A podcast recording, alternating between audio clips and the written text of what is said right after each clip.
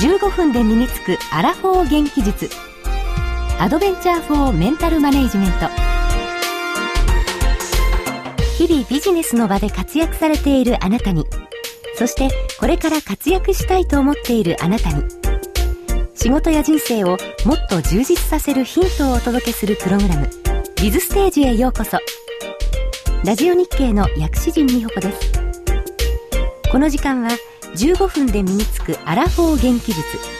アドベンチャー・フォー・メンタル・マネジメントをお送りします。この番組ではラジオをお聞きのビジネスパーソンの皆さんに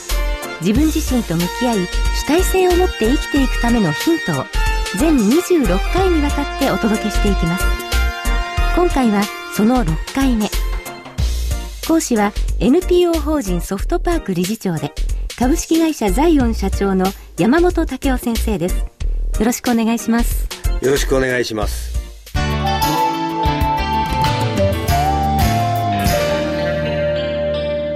ビズステージ。NPO 法人ソフトパークの山本武雄です。ラジオ日経の薬師陣美穂子です。前回は自己防御装置とスコトマ、心の盲点について伺いましたが、先生、今回はどんなお話をしていただけますでしょうか？はい。今回は自分が思う自分と人が思う自分の違いについてのお話です。はい。薬師人さん、例えば、薬師人さんってどんな人ですかって聞かれたら、例えばいいことでは、はい、どんな風に思われますか？そうですね。あの、割とあの、知っている方から、褒め言葉として言っていただけることは、そうですね、いつもよく笑ってますね、と、えー、笑顔が似合いますね、と、えー、お話がしやすいですというふうに言っていただけることはあります。あ、そうですか。はい。あの、そのようにですね、自分、それで自分でも、まあ、そうかなっていうふうには思われてますよね。えっと、そう、そのことについてそうあるように心がけています。うん、ですから、人が見てる自分のその姿と、はい、そして自分自身もそのことについて努力もしてるし、今そうであろうと思われてるわけですから、はい、それは人が見た、その部分についてはですよ、人が見た薬師院さんのその部分と自分が思う部分が合致してるということですね。はい、で、例えば、あなたはどんな人ですか？ちょっと10個ほど書き出してください。書き出しますね。はい、で、その自分をここに図は見せられないんですが、例えば円でこう自分の今書いていただいた部分を自分の姿としますね。はい、で今度他の人があなたのことをあの人はこんな人ですよっていうのをたくさん書いていただいて、はい、そのそれも円で示したとしまして例えば A という円と B という円が重なってる部分が多分あるはずですから、はい、その部分が本人も認めるし他人も認めるという共通の部分ということになりますね。はい。で、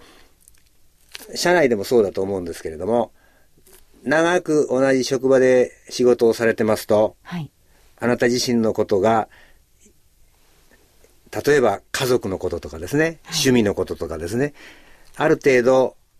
薬師人さんも仲間の方に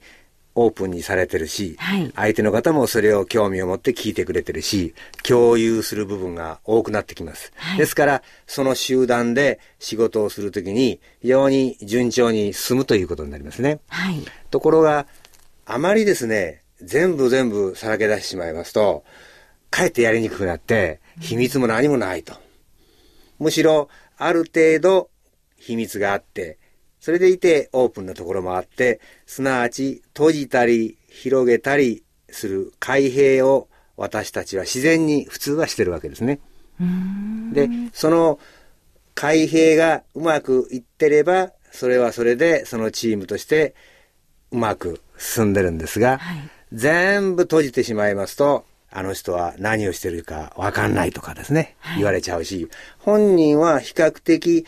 周りの人に、相手の人に自己開示をしてるつもりでも、相手が聞く耳を持ってない場合もあるし、聞いてても理解できてない場合もあるわけですね。はい、そんな風に人間関係は非常に難しいもんです。でも、皆さん、まあ30年、40年、今このラジオを聴いてる人は生きてこられたわけですから、その集団で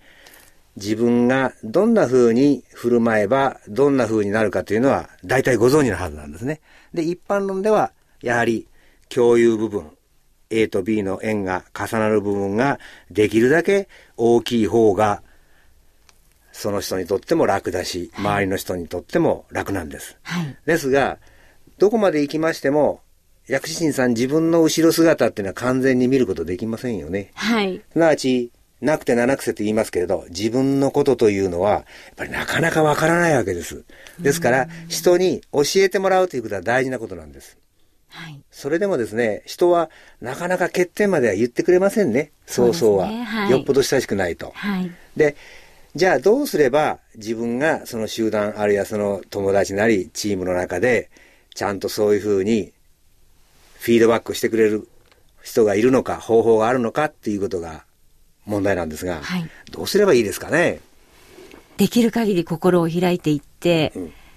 まあ耳の痛いこともこちらからお話をさせていただけるような関係が作れればいいんでしょうか？薬師人さんはこの辺の勉強されてるのかもしれませんが、まさに正解なんです。まず、まず自分を開示するということなんです。はい、まず自分をお知らせするわけです。はい、そうすると、周りの人は、あ、あの人オープンな人なんだから、じゃあ気がついてないことあるから、じゃあこれ言ってあげようかっていう、今度はフィードバックをしてくれるわけですね。はい、それが、順番は、まず自分を先にオープンにすることなんです。はい。いわゆる今流行りの言葉で言うと、ディスクロージャーというんですかね。はい。自分を開くと。そうすると相手も、それじゃあ言ってあげるわよと言うんですが、はい、まあ少なくとも自分から自己開示するということが今のその年齢の人たちにもまだまだ少ないんじゃないかなと。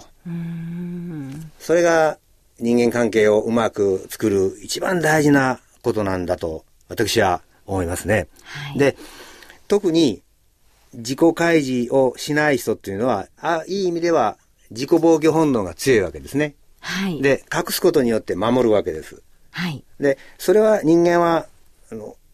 本源的に持ってるもんですから、はい、殻の中に入ると言いますか、シェルターを持ってるわけで、そのシェルターが鉄壁であればあるほど人は近づきませんから、ますますその人は頑固になるわけですが、はい、そのシェルターをできるだけ出入り自由なフェルシェルターにするという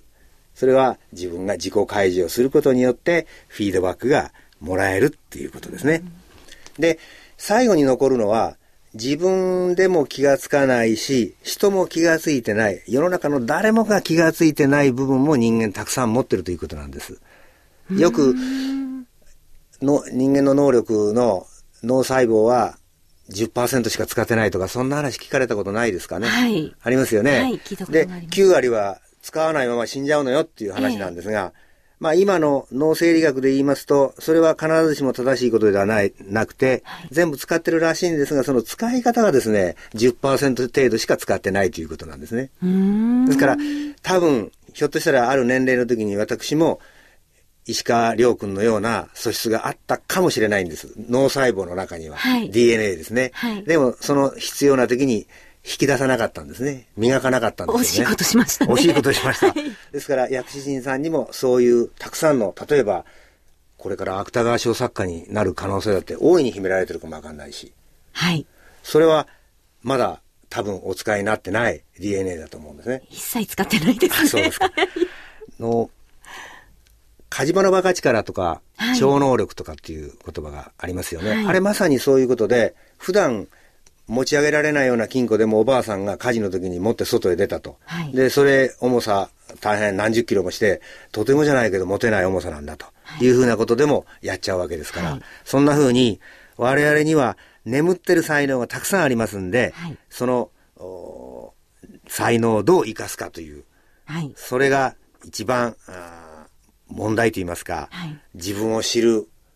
そして可能性がたくさん持ってるんだっていうことをですね、はい、必ず忘れないで、はい、自分を磨いていただきたいということかと思いますが。はい。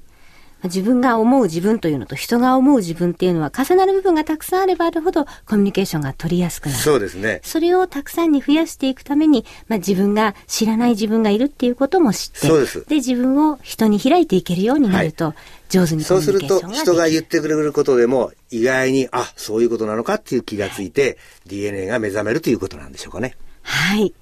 ありがとうございました。今日の私の一番のポイントは、自分が気がつかないことを他人からフィードバックをいただいて、そしてまたより大きな自分に成長するということだと思いますが。はい。次回はどんなお話になりますか？はい。次回はですね、心の仕組みと働きについて、今日の話をもう一つ掘り下げてお話をさせていただこうと思っております。はい。よろしくお願いいたします。山本先生、今日もありがとうございました。ありがとうございました。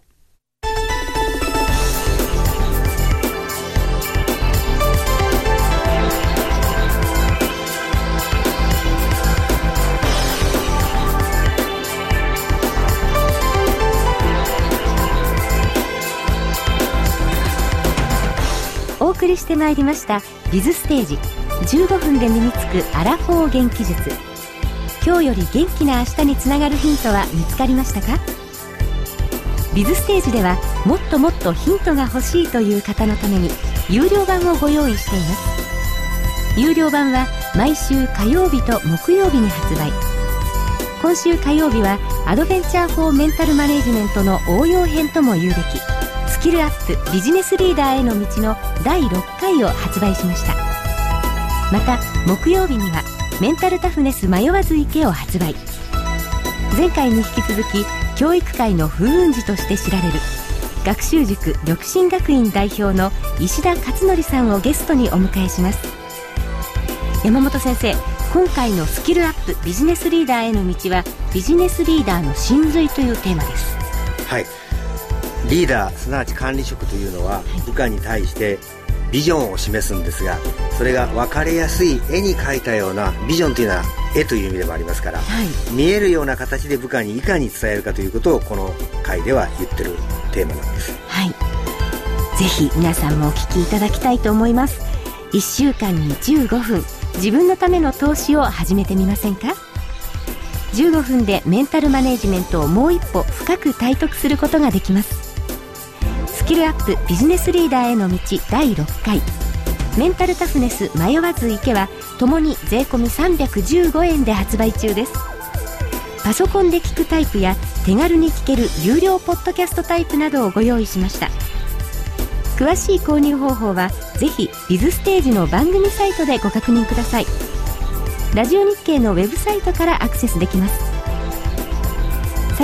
番組ではあなたからのご意見ご感想をお待ちしております。ビズステージウェブサイト右端の下の方にご意見お問い合わせというリンクボタンがあります。また携帯電話からは公式サイトラジオ日経モバイルにアクセスしてください。ご意見ご感想楽しみにお待ちしています。それでは今日のステージはここまでです。ビズステージ15分で身につくアラフォー元気術。アドベンチャー・フォー・メンタル・マネジメントお相手は NPO 法人ソフトパークの山本武雄とラジオ日経の薬師陣美穂子でした。